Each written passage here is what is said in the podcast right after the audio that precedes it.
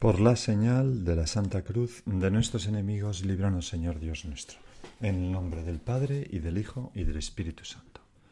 Señor mío y Dios mío, creo firmemente que estás aquí, que me ves, que me oyes.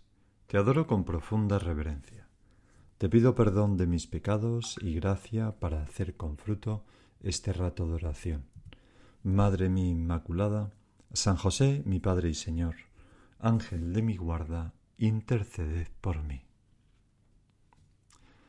Recuerdo una vez que una niña vino, eh, una niña pequeña, vino a hablar conmigo y, entonces eh, en un momento dado de la conversación, no recuerdo ya exactamente por qué, pero la niña me dijo, pues mi padre dice que yo soy su mayor tesoro. Y lo decía con un, con una satisfacción infinita, ¿no? Nosotros somos personas mm, muy queridas por nuestro Padre Dios. Somos un tesoro para Él. De hecho, hay algunos nombres, también recuerdo, ¿no? Otra familia que, tenían dos eh, hijas, eh, eran japonesas, ¿no? Y, y, entonces sus nombres eran Negumi, que según me explicó significaba don de Dios, y la otra Hatami, que significa fruto en sazón de Dios. Esos nombres que hacen referencia a, ser algo que, viene directamente de las manos de Dios. Isaac Dinensen eh, escribió en Lejos de África unas palabras maravillosas que dicen así, el orgullo. Las hemos leído ya alguna vez en alguna meditación, pero las vamos a volver a leer. El orgullo es la fe en la idea que Dios tuvo cuando nos creó. Un hombre orgulloso, en este sentido, ¿verdad? Es consciente de esa idea y aspira a realizarla. No lucha por la felicidad o la comodidad, que quizás sean irrelevantes con respecto a la idea que Dios tiene de él.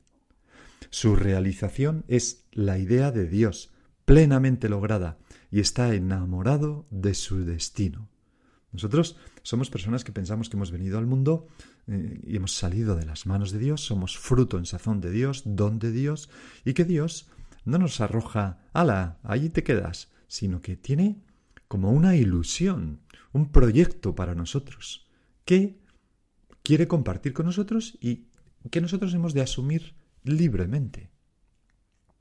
Sigue diciendo Isaac Dinensen. Al igual que el buen ciudadano encuentra su felicidad en el cumplimiento de su deber hacia la comunidad, así el hombre orgulloso encuentra su felicidad en el cumplimiento de su destino, ¿no? en esa idea que Dios tuvo cuando nos creó. La gente que no tiene orgullo, sigue diciendo, no es consciente de que Dios haya tenido una idea al crearla.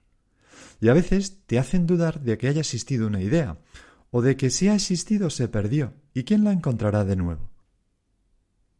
Acepta esa gente como realización lo que otros ordena que sea. Y toman su felicidad e incluso su propio ser como la moda del día. Qué triste, ¿verdad? Tiemblan y con razón ante su destino, dice Isaac Dinensen. ¿Por qué? Porque si mi destino depende de la opinión de los demás, de la moda del día, estoy perdido, porque nunca sé el cambio que se puede producir. En cambio, si mi destino es cumplir la idea de Dios sobre mí, las cosas, la cosa cambia. Es una meta que, que, que permanece, que es fruto del amor y además Dios me da su gracia para conseguirla. Ama el orgullo de Dios por encima de todas las cosas y el orgullo de tus vecinos como algo propio. Dice Isaac Tinensen. Bueno, Señor, ¿cuál es tu idea sobre mí? Porque yo quiero realizarla con tu ayuda, lo mejor que pueda. Esa es mi mejor cara, mi mejor yo, lo mejor de mí, lo que más feliz me va a hacer a mí mismo y a los que me rodean. Ese es mi destino. La palabra de Dios me creó. Y la palabra de Dios es una palabra muy especial que cumple lo que significa.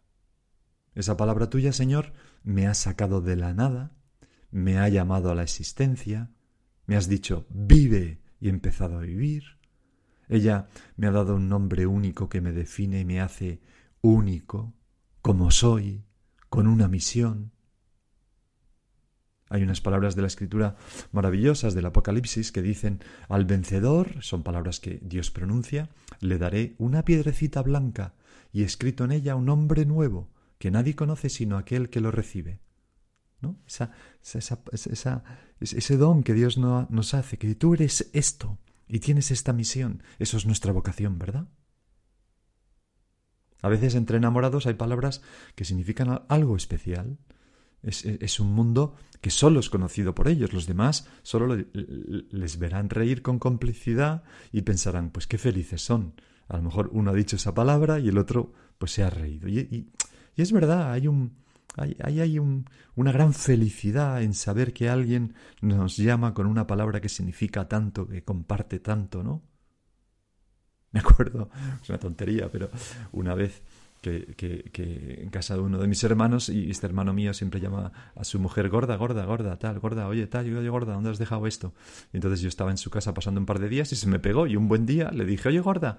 Y entonces mi hermano me mira y dice, oye, que solamente yo llamo a mi mujer gorda, ¿no? Eh, bueno, pues efectivamente, son como, hay como una intimidad, ¿no? Aquello de Neruda. Eh, que no es un padre de la iglesia, pero en fin, un buen poeta, decía, a nadie te pareces desde que yo te amo. Esas palabras cambian a la otra persona. Bueno, pues yo soy único ante Dios, ante ti, Señor. Tengo un mundo propio, creado entre los dos, entre tú y yo, que es seguro, que es donde soy amado definitivamente, donde no hay comparaciones, donde no hay tensiones, un mundo en el que me muevo libremente, Esa palabra de Dios se me hace patente en la oración. Allí conozco quién soy yo para ti, Señor. ¿Quién soy yo en realidad? ¿Cuál es mi destino? Lo que significan los acontecimientos de mi vida. Y en la feliz y, en la fidelidad a esa palabra está mi grandeza, el sentido de mi vida. Parte de esa llamada de Dios es mi ser personal, con mi masculinidad o mi feminidad, eh, que, es, que es un don de Dios, es un don de Dios para los demás, etc.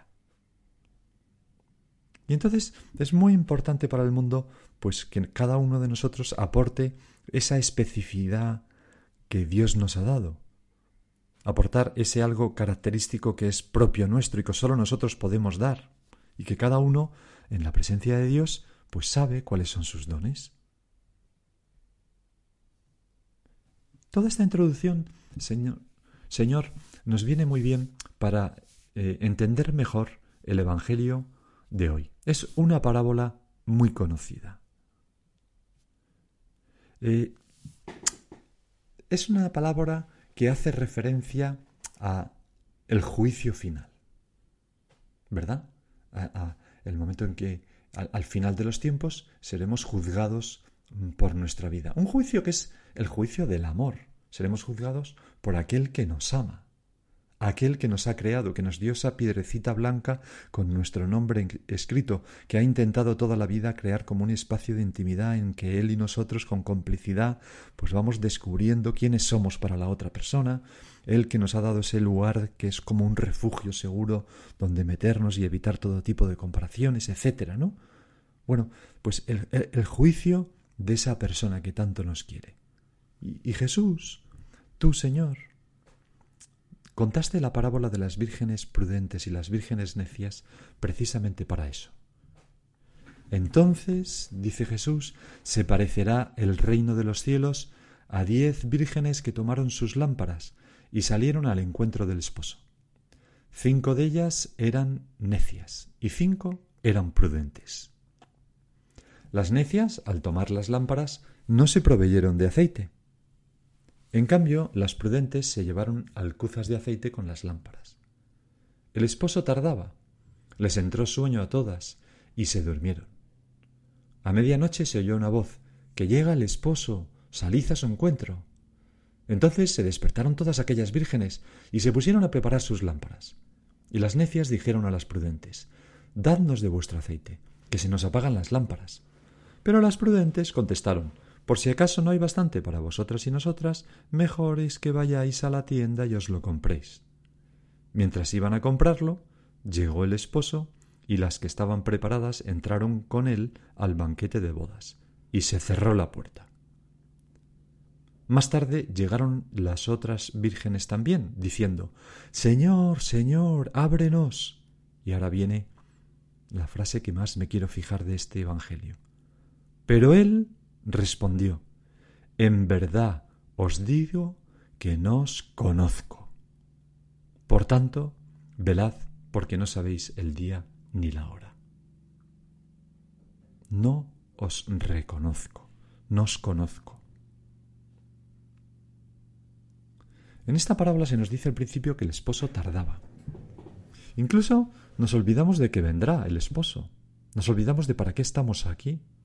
Y, jugamos y nos entretenemos y, y, no y, pero no, no, sé pensamos que la muerte es para otras personas no que se mueran los feos no pero, pero que no, no que no nos va a tocar a nosotros. Steve Jobs contaba en aquella conferencia en Stanford que la muerte, el pensar que iba a morir a raíz de aquel cáncer que tuvo, pues dio como una urgencia a su vida y sobre todo una discriminación de, de cuáles eran las cosas importantes y cuáles no, y, que había dejado de hacer muchas cosas que dejaba de considerar importantes frente, frente a esa posible muerte. Luego se nos dice que les entró sueño a todas las vírgenes y se durmieron. La muerte es bonita verla así, como un sueño. Me acuerdo una persona que después de una gran operación, eh, bueno, en realidad una cosa terrible porque cayó desde, desde, una gran altura, desde un quinto piso, ¿no? Cuando se despertó en la UCI, que sobrevivió, dijo, ¿estoy muerto? ¿Esto es el cielo? y dijeron, no, vaya hombre, ¿no? vaya hombre.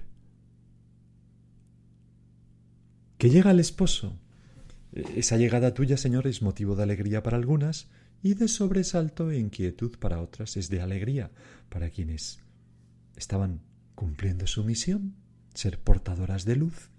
Les sorprendió con, con, aceite y de sobresalto e inquietud para quienes habían dejado de, cumplir su misión. Su sentido estaba frustrado porque estaban allí para dar luz y no tenían luz. Las que estaban preparadas entraron y se cerró la puerta. ¡Pam! ¡Pum! Y ese ruido debió ser inquietante para las otras, que iban de camino cuando ya era tarde a por ese aceite. Al volver aporrean la puerta con desesperación y escuchan ese reproche tan fuerte. En verdad os digo que no os conozco, no os reconozco. Es como si el Señor nos dijera, imagínate, ¿no? En el juicio final, al final de los tiempos, no te conozco, no eres la que yo, el que yo soñé, el que yo creé.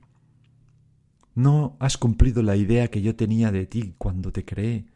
No eres eh, eh, esa persona que yo traté de esculpir en ti, la que yo esperaba que tú fueras. Por tanto, velad, porque no sabéis el día ni la hora. ¿Te acuerdas de aquella canción de Nacha Pop? Mira, nena, no podemos jugar, ¿no? Decía, no podemos jugar. Pues esta es la conclusión de esta parábola, ¿no? No, no podemos jugar, no podemos olvidarnos de esa idea que Dios tuvo cuando nos creó, que fuéramos santos en su presencia, que sacáramos partido a los talentos recibidos, que cuidáramos de cuantas más personas a nuestro alrededor. Hemos de vivir mm, con ese orgullo acerca de la idea de que Dios quiere tiene de nosotros. Porque nosotros nos vamos convirtiendo en una persona con nuestras acciones, con nuestra vida, con nuestras elecciones. Cada día, estos días de agosto, yo me levanto por la mañana y lo que hago hoy me va convirtiendo en un tipo de persona. Y si hiciera otras cosas, me convertiría en otro tipo de personas. Y tenemos que pensar, ¿me estoy convirtiendo en la persona que tú, Jesús, quieres, buscas en mí? ¿O en una persona distinta? Estoy cada vez más pareciéndome y cumpliendo ese nombre que me has dado en una piedrecita, o estoy mm, alejándome cada vez más, de tal manera que llegará un día en que tú me mires y no me reconozcas. Señor, nosotros queremos, te lo decimos ahora, Señor, que se cumpla en mí lo que tú quieres. Hágase en mí según tu palabra. Hay una poesía muy bonita de, Pedro Salinas que se llama está en, eh, está en la voz a ti de vida y, se llama, empieza así, se te está viendo la otra. Es una poesía, hay que entender un poco la historia para que tenga fuerza, que, Pedro Salinas eh, escribió pues a, una persona de la que había estado enamorado y ella un poco de él. Había sido una estudiante que vino aquí a hacer un curso con él en la universidad, era americana.